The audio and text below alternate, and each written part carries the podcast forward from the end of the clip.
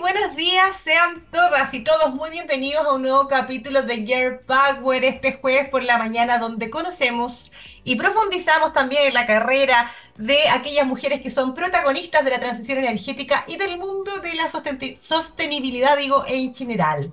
Esta mañana de jueves estamos con una tremenda. Ella ha logrado desarrollar una amplia carrera en el sector energía y en el último tiempo además ha destacado en la nueva industria del hidrógeno, siendo parte, por supuesto, también de la red de mujeres en hidrógeno verde de Chile. Pero antes de presentarla, como siempre, tengo que saludar a nuestros auspiciadores de este 2024, a Chile Platinum Sponsor y a RWE, nuestro Silver Sponsor. Agradecemos también al Ministerio de Energía que nos patrocina y a Pollux Comunicaciones, la agencia que hace posible esta semana tener a estas tremendas invitadas. Y ahora sí comenzamos y la presento. Esta mañana estamos con Natalia Herrera, ingeniera en Comercio Internacional de la Escuela Superior de Gestión y Comercio Internacional de París, además de diplomada en hidrógeno verde de la Universidad Católica de Chile. Es una profesional con experiencia en el área de desarrollo, gestión y coordinación de proyectos y confección de propuestas en energía renovable tanto a nivel nacional como internacional. Y esta especialista en desarrollo de proyectos de hidrógeno en Chile también ha trabajado en destacadas empresas nacionales e internacionales como EDF y CBE, solo entre algunas cosas, porque si no me como toda la mañana con la introducción Natalia Herrera. ¿Cómo estás? Muy bienvenida, qué gusto tenerte en Girl Power. Ay, muchas gracias. De verdad, un placer para mí estar hoy día con ustedes. Hace tiempo que estábamos organizando esto. Sí. Por fin se logró.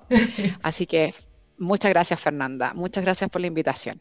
Yo voy a hacer un disclaimer. Tengo, tengo el privilegio de, de, ser bien cercana a esta mujer. Nos encontramos con mucho cariño en hace Hace muchos años. Hace muchos años. Así que me encanta tenerte hoy en Girl Power para que podamos conocer un poquito más de ti, de tu carrera y, además, eh, de verdad que Natalia es tremendamente clever. A mí me deja así como en shock cuando me cuenta algunas cosas de lo que están haciendo, de los temas que ha ido analizando.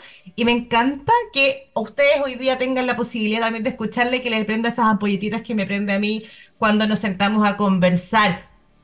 Natalia, y ahora sí, y yendo directo al grano porque tenemos 30 minutos para sacarte todo, estrujarte.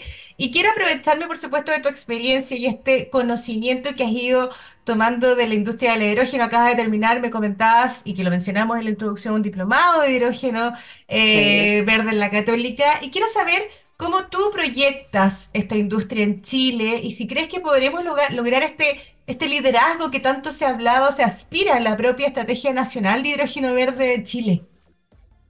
Uf, Gran, gran, gran pregunta. Eh, espero no hacerme enemigos respondiendo. Creo que, mira, vamos a ser positivos, vamos a decir que sí se puede lograr. Definitivamente Chile tiene muchas cualidades para eso, pero hay muchos desafíos que tenemos que abordar, em, agilizar procesos de permisos em, y para eso hay que tener una colaboración mucho más estrecha y por la parte privada, por decirlo así, que son las empresas que están impulsando este tipo de, proyectos, tener un poquito más de espacio frente a, la, a las entidades públicas para que puedan entender de primera mano cuáles son los problemas que se están enfrentando para poder llevar estos grandes proyectos eh, a, realización, por decirlo así.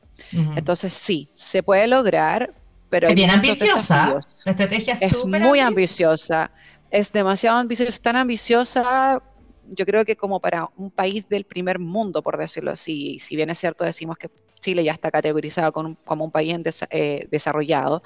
Creo que obviamente hay una diferencia entre desarrollado Europa y desarrollado Latinoamérica. Entonces ahí, ahí se notan eh, las diferencias, las grandes diferencias. Y eso se puede ver al compararnos. ¿ah? Si queremos ser uno de los primeros en el mundo, tenemos que compararnos con aquellos otros que también se han eh, dicho vamos a ser los primeros en el mundo y entre esos está Australia, por ejemplo. Eso te quería preguntar porque yo, yo te he visto en algunas presentaciones donde haces un poquito esta comparativa Chile-Australia. Eh, y aquí vas a hacernos también como un update de lo, de lo que hemos hablado, porque en, Gear Power han pasado algunas otras Power, otras Gear Power donde hemos hablado de hidrógeno y un poco lo que hemos conversado, que no sé si eso se mantiene o alguien se nos haya escapado, es que, que, que Chile va un poco a una velocidad eh, similar a los otros países que han ido destacando, entre ellos Australia, o nos hemos quedado un poquito atrás o un poquito adelante. ¿Cómo lo visualizas tú? A ver, si comparamos lo que podemos comparar que son las peras con las peras y las manzanas con las manzanas, ya, o sea, si empezamos por ahí, hay muchas similitudes. Australia, tanto como Australia y Chile, tenemos amplios lugares, espacios de terrenos eh, para poder instalar tanto proyectos eólicos como fotovoltaicos. Ambos países tienen las capacidades altas de irradiación, por ejemplo, para lo que sea desarrollar proyectos de hidrógeno. Ambos países en, en esos terrenos son terrenos de grandes hectáreas vacías, por decirlo así, como el desierto para nosotros, no estaría un poco el equivalente de lo mismo. Eh, pero hay dos grandes cosas eh, que hacen la gran diferencia. Eh, la primera es que la estrategia de Australia va acompañada con una gran cantidad de recursos internos. ¿Como una especie de diferencia subsidio? de nosotros. No necesariamente subsidios, pero fondos nacionales que vienen del gobierno a apoyar este tipo de proyectos, eh, al, igual que lo que es la permisología, a diferencia de que Chile todos los fondos que tiene los toma de terceros. Mm, ya sea la BID, ya sea otras entidades bancarias, etcétera, etcétera. O sea, no son fondos propios, no es como decir, oye, acá tengo mi saquito de plata, mía, mía, de verdad, que te este paso para que lo paso hidrógeno. Claro, claro, no. Acá Chile hace gestiones de solicitar eh, fondos extranjeros como de Alemania o del Banco Interamericano, etcétera, etcétera. Entonces es como la gran diferencia para empezar. Ya, eso ya, ha marcado una base muy importante de diferencia. Sí, o sea, eh, no sé, por ejemplo, en el momento en que Corfo entregó eh, fondos, creo que fueron 50 millones de dólares, y se repartieron esos 50 millones de dólares en cinco proyectos, ¿ya? Acá en Australia vemos como ciertos estados, por decirlo de alguna forma, o equivalente a nuestras regiones, tienen fondos desde las municipalidades para entregar a los proyectos. Entonces acá hay como hay una regionalización también con fondos del Estado y acá es desde el Estado de Chile a nivel nacional todo centralizado para repartir a una cierta cantidad de empresas. Entonces, si entiendo bien lo que me están comentando, entendería o tendería a pensar que o nos ponemos las pilas y empezamos a acelerar un poquito el desarrollo de proyectos, si le inyectamos un poquito más de financiamiento a esta nueva industria, podríamos llegar a cumplir estas metas que, plantea la Estrategia Nacional de Hidrógeno o ya nos iríamos quedando atrás, porque también yo me acuerdo que la estrategia tiene, no me acuerdo el detalle de los objetivos, pero hay uno de ese, creo que el, hidrógeno verde más barato del continente, del planeta, era una cosa así y, como lo estamos viendo nos podemos quedar atrás fácilmente, ¿no? Y aquí me quiero colgar, estamos, eh, y, aquí me complementa porque eh, justo te interrumpí. Eh, estamos hablando de la industria del hidrógeno, de cómo se desarrolla, pero ya después, y no tan en el corto plazo, sino que tenemos que un poco proyectarlo desde ya, a mi juicio, es, y está muy vinculado a lo que estamos hablando, ¿no? ¿Cómo podríamos lograr que la comercialización de este hidrógeno verde sea competitivo también a nivel internacional? Porque cae de cajón también el vínculo con lo que estamos hablando ahora, ¿no? Claro, o sea, eh, si te das cuenta, por ejemplo, Australia, tanto como Chile, buscan eh, llegar a un precio de producción del hidrógeno, ya el costo nivelado de la producción del LCOI, que es el, el, COH, perdón, eh, es 1.5 dólares, igual que Chile. ¿Ya? Eh, y en el año, se supone, de 2030, debiese Chile alcanzar a esas metas. Ahora, eh, una gran diferencia entre lo que busca Chile y Australia es que Australia, eh, además de crear em, oportunidades eh, de trabajo a nivel interno o asegurar los proyectos, también busca hacer una certificación de sus mecanismos para decir este sí es un hidrógeno verde. Y hay una gran diferencia que no es monetaria, porque ¿para qué encuadrarnos solamente en la Es un proceso de trazabilidad, de, ¿no? exacto. Sí, pero no, es como para salir ya, no hablemos tanto de la plata, sabemos que Chile no se compra en Australia, perfecto. Pero en otro marco, ellos cuando lanzaron su, su estrategia, eh, dijeron desde ya vamos a hacer un mecanismo interno que haga el reconocimiento de la certificación y lo vamos a liderar nosotros. Ok. En cambio, interesante, ¿vieron? Les dije que era interesante, Natalia. Yo me quedo pegada, ya. Está siguiendo, ¿cachai? Chile está siguiendo lo que se hace afuera. Chile está siguiendo el sistema de certificación de Asia. Chile está siguiendo el sistema de, certificación de Europa. Estamos viendo qué es lo que los demás están haciendo. En cambio, Australia tomó la batuta y dijo, no, yo voy a crear mi mecanismo. Eh, quizás obviamente trabajar en colaboración con Europa y Asia, que son también sus mercados objetivos, pero no una postura de follower que es la que mm. tiene Chile en este sentido. O sea, si uno tiene una postura de follower, como, es, difícil que pueda lograr como un liderazgo. Un liderazgo, correcto, correcto. Entonces, claro, Australia busca alcanzar un costo nivelado de 1.5, Chile también. Pero Chile mira la certificación por fuera eh, y ellos no, la están liderando. Busca financiamiento de terceros y ellos se ponen de eh, su bolsillo. Exactamente. De hecho, eh, ahí está una de las grandes eh, como diferenciaciones que pudiese haber entre, entre lo que está haciendo Australia. Y otra, que no es menor y que ya ni siquiera tiene que ver una cuestión de plata, es la ubicación. Geográficamente, Australia está al lado de Asia, que es un mercado market para, eh, un target perdón, para, para Chile. Entonces, Australia, si quiere despachar su hidrógeno ya sea en forma de amoníaco líquido o unifuel cualquiera, hacia sus mercados eh, asiáticos, eh, tiene que recorrer entre 4.000 a 7.000 kilómetros de distancia y Chile son 18.000. O sea, eso ya nos hace menos competitivos. Sí, porque una eh, va a ser una cuestión de temas de distancias que no tenemos nada que hacer porque cada es como cuando tomáis el avión. Mientras más lejos vayas, más caro te sale el viaje. En términos de envíos a través de barco, mientras más kilómetros recorras, más caro te sale el envío. O sea, e, esto de ser el, fin del mundo que siempre se habla de Chile acá también nos impacta. Eh, seguimos estando el fin del este mundo. Caso, en este caso eh, sí nos impacta y lamentablemente no de la, de la mejor manera. Natalia, una pregunta, porque yo he escuchado harto cuando hablamos de las posibilidades o las oportunidades de Chile en términos de, hidrógeno. Se habla mucho del puerto de Angamos, por ejemplo, como un puerto, una zona estratégica en vinculación con el puerto de Rotterdam, Rotterdam, digo, ¿no? En Europa. Eh, entonces, eso es como algo que nos beneficia, pero no lo suficientemente potente como para hacerle el peso a Australia y su distancia con Asia, ¿no? Aquí estoy como pensando en frío nomás de las cosas que he ido escuchando y que ahora se me cruzan un poquito con esto de la distancia, porque dice, no, es un lugar estratégico, el puerto, con, el puerto de Rotterdam. ¿Es tan así? Pero es que es un puerto más que otro. No quiero ser pesimista, pero no nos hace muy distinto. A nivel mundial hay 122 puertos habilitados para recepcionar y enviar amoníaco. De esos 122 puertos a nivel mundial, Chile cuenta solamente con uno oficialmente. ¿Qué es ese? En Mejillones. Está ubicado en Mejillones, claro. Ay, pero que suena triste, por Natalia. ¿Cómo me decís que es 122? No, pero hay soluciones. Ya. Pero es que es verdad. ¿Cuáles serían eh, las soluciones? Ya.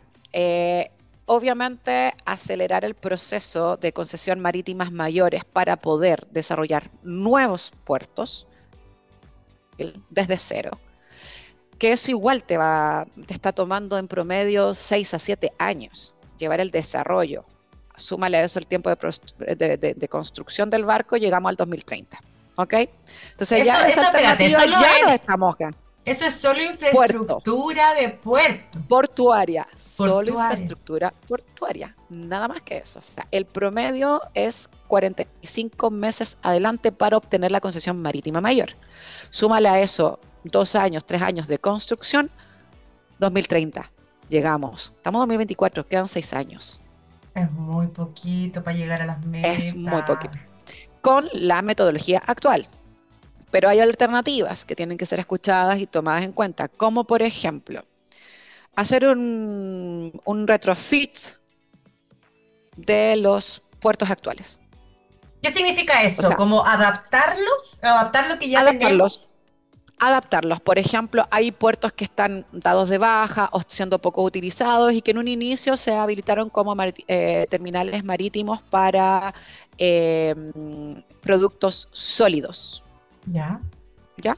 Pero ya hay algo construido, ya hay una concesión marítima entregada, ya la Armada no tiene que analizar cuál es el borde del límite de la playa, que a veces en eso se queda trabada una, una concesión marítima mayor.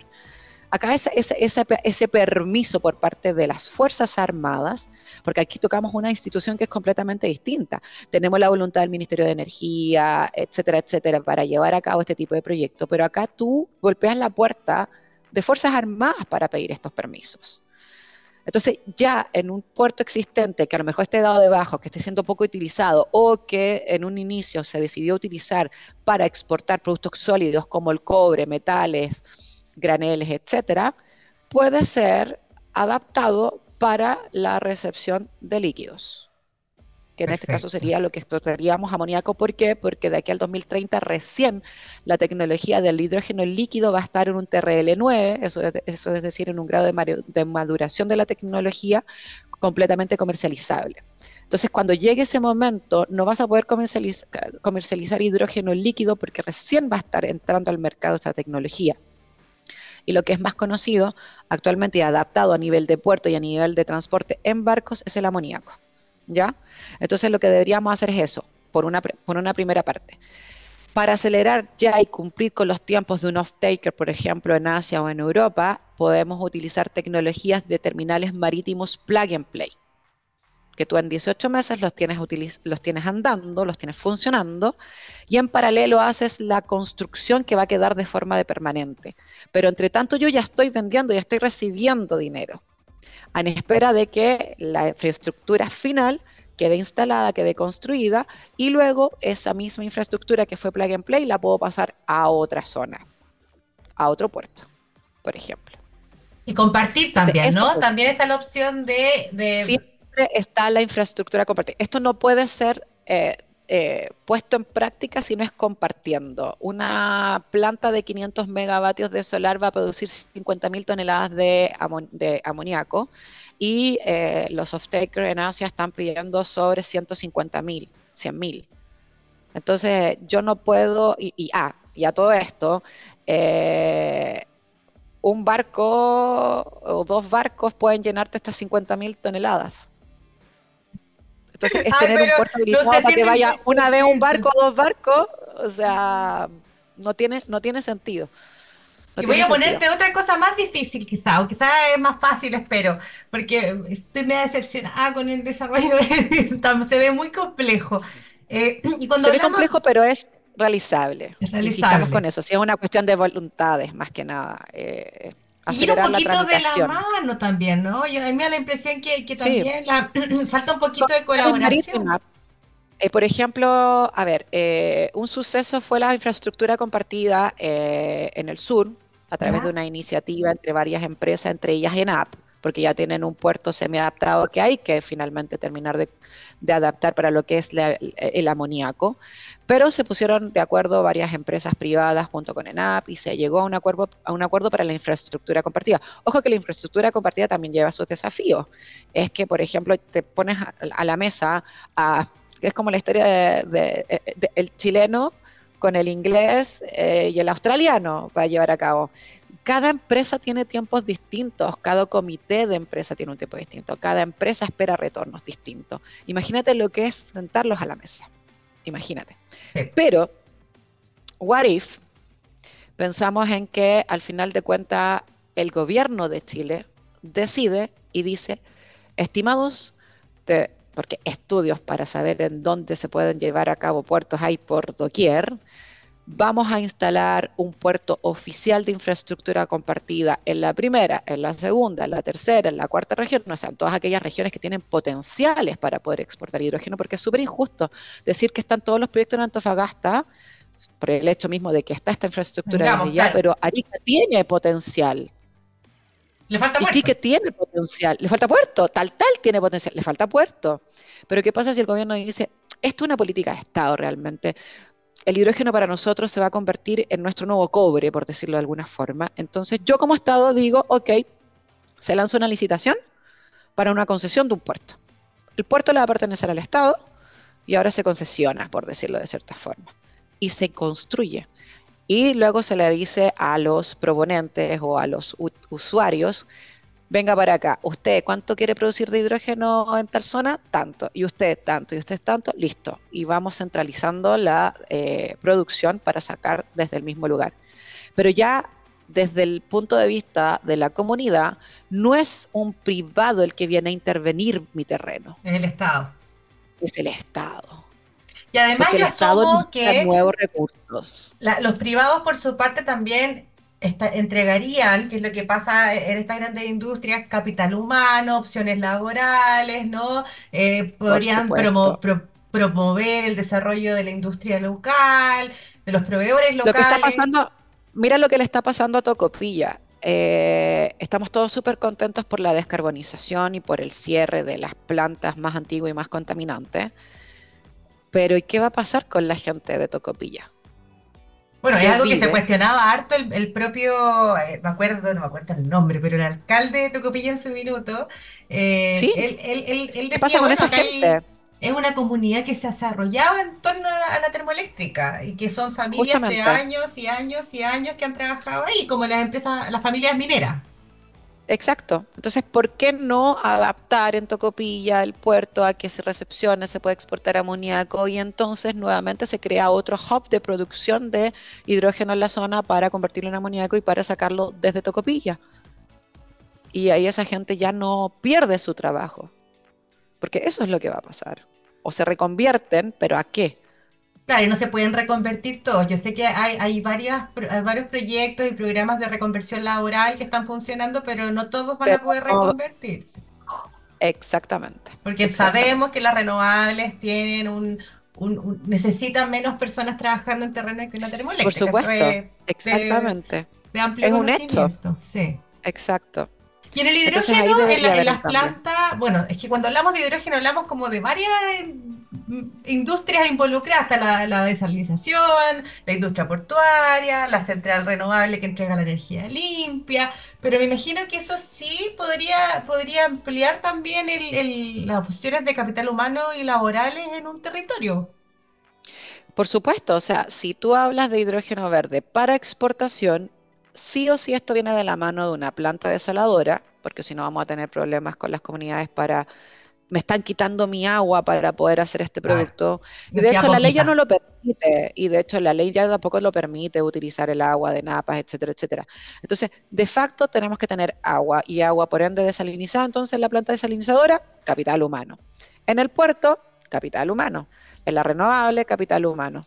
Y para poder llegar a eh, producir el hidrógeno, también tienes que capturar, mezclarlo con nitrógeno y luego ya esto te hace el amoníaco en una planta de amoníaco que también es una planta que requiere de, harto recurso. Entonces es como un Lego que al final de cuentas se va, se va formando. Y todas van a requerir especialistas eh, para poder llevarlo a cabo. Ay, qué Ahí está el lado positivo. Sí, y lo positivo no, claro, sí, lo positivo de Chile es que también tenemos eh, profesionales altamente calificados, o sea, la industria minera hace que los profesionales nacionales sean de alto nivel, la industria de la energía renovable hace lo mismo, mm. eh, los es solamente tomarlos y eh, mostrarles esta nueva, en esta, nueva vía, y de hecho es lo que se está haciendo. Dentro del Plan Nacional de Hidrógeno está justamente la formación de, de capital humano, el diplomado que yo hice hace parte de esto. Yo comencé en el año 2019 cuando me enamoré del hidrógeno yendo a Alemania, a donde estás tú parada el día de hoy, querida, en la misma oscuridad más profunda de la, de la tarde alemana. Claro, pero fui a la ciudad donde tú estás viviendo ahora a formarme con una empresa X eh, y ahí me di cuenta que era genial y, justamente es ahí donde tú te das cuenta ya analizando ya del 2019, ya han pasado cuatro o cinco años, eh, que, hay opciones.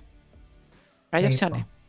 Sí, yo creo que ahí me, quedo con, con, la parte linda, ¿no? Hay opciones, tenemos, tenemos puertos que se pueden trabajar, que se pueden eh, a, a moldar, digamos, para que podamos tener este- estos procesos de exportación y además darle una nueva vida. Me, me gusta mucho lo que mencionabas de Arica, de Tarapacá, que son, son regiones que, que han quedado un poquito atrás en términos de re- como reputación de transición energética, ¿no? De- de- tienen otras cosas, pero cuando hablamos de transición energética no se le viene a la cabeza Atacama, Antofagasta y después ya para el sur. Eh, pero hay, posi- hay potencial tremendo en otras regiones, son los que hay que ayudarle a darle un empujoncito ahí para que tengan la infraestructura necesaria para que puedan sumarse Pa- también a, este, a esta nueva industria del para mí, para mí lo más justo sería es que cada gran región tuviera un puerto. Sería la lógica. Porque hay gente produciendo en Arica energía renovable, hay gente y proyectos en Iquique también. Luego la segunda región es Antofagasta, tal, tal. Hay un potencial enorme, más de cinco o seis proyectos se están desarrollando en la región, proyectos grandes que hablan de giga, que si tú los sumas todos va a haber un potencial enorme, pero no hay un puerto. Y tal tal desde siempre ha añorado y ha deseado un puerto y todavía no existe. Y eso sigue hacia abajo, eh, no sé, la tercera región, la zona de Freirina, Huasco eh, o la cuarta región. Y todas esas zonas son de gran potencial eh, de irradiación solar. Y son zonas que le ¿por haría tan no? bien tener una industria Por grande. supuesto, Sí, por po. supuesto. Entonces, yo creo que ahí debiese del Estado eh, presionar un poquito más, o quizás no presionar, pero poner mayor esfuerzo y decir, ya, mi plan estratégico es que cada gran región tenga su puerto para que cada empresa e industria que se esté desarrollando en la región pueda poder ofertar su hidrógeno en, el forma, en la forma del carrier que se estime conveniente y que se trance en algún momento. Oye, sería la, Natalia, la, la no- nos quedan dos minutos. Aunque tú no lo creas, Súper ya rápido. súper rápido quedé pegadísima voló. todo lo que estáis contando y tengo tantas preguntas que me gustaría hacerte, pero me voy a ir a, a la... eh, a ver si me podéis responder una pregunta así de complicada en un minuto, pero eh, en términos de plata, porque ya estamos hablando de, y yo sé que acá tú no tienes la respuesta y es solo como tu impresión y proyecciones con lo que, con lo que tú has logrado aprender y, ese conocimiento y esa experiencia, pero para tener hidrógeno verde necesitamos una industria renovable que esté robusta, ¿ya? Por ejemplo. Eh, y está, sabemos que estamos en un escenario más bien complejo, con costos sistémicos súper altos, con vertimientos, con desacople, es- con, con un impulso al almacenamiento, pero que está complejo en la discusión, etcétera, etcétera. Y eso pone también cierta incertidumbre en términos de financiamiento, incluso de algunos proyectos, ¿no? Ujú. ¿Es- ¿Esto, esto podría impactar a, a la industria del hidrógeno de, ¿El directa o financiamiento? Por supuesto, por supuesto. ¿Quién va a poner plata en una actividad desconocida en el mundo? ¿Quién? ¿Cuánto costó para que la banca nacional invirtiera en los PMGD en Chile? Fernanda, ¿cuánto se demoraron en canalizar los proyectos cuando ya habían un montón de PMGDs construidos? ¿Cuánto se demoraron en decir sí, voy? Pero, como también hay cosas positivas, ahí conozco también un par de eh, bancos internacionales que están promoviendo tecnologías de sus países. Eh, por ejemplo, hay una tecnología francesa que transforma el desecho en hidrógeno y que el banco francés, el Crédit Agricole, ya los financió. Ya Ahí los hay un dato, ahí hay un dato interesante de Ahí saber. hay un dato interesante. Sí. Entonces, eh, hay que tomar ejemplo de ello. Y de hecho, el desafío fue aún mayor, porque financió una tecnología que recién está siendo comercializada.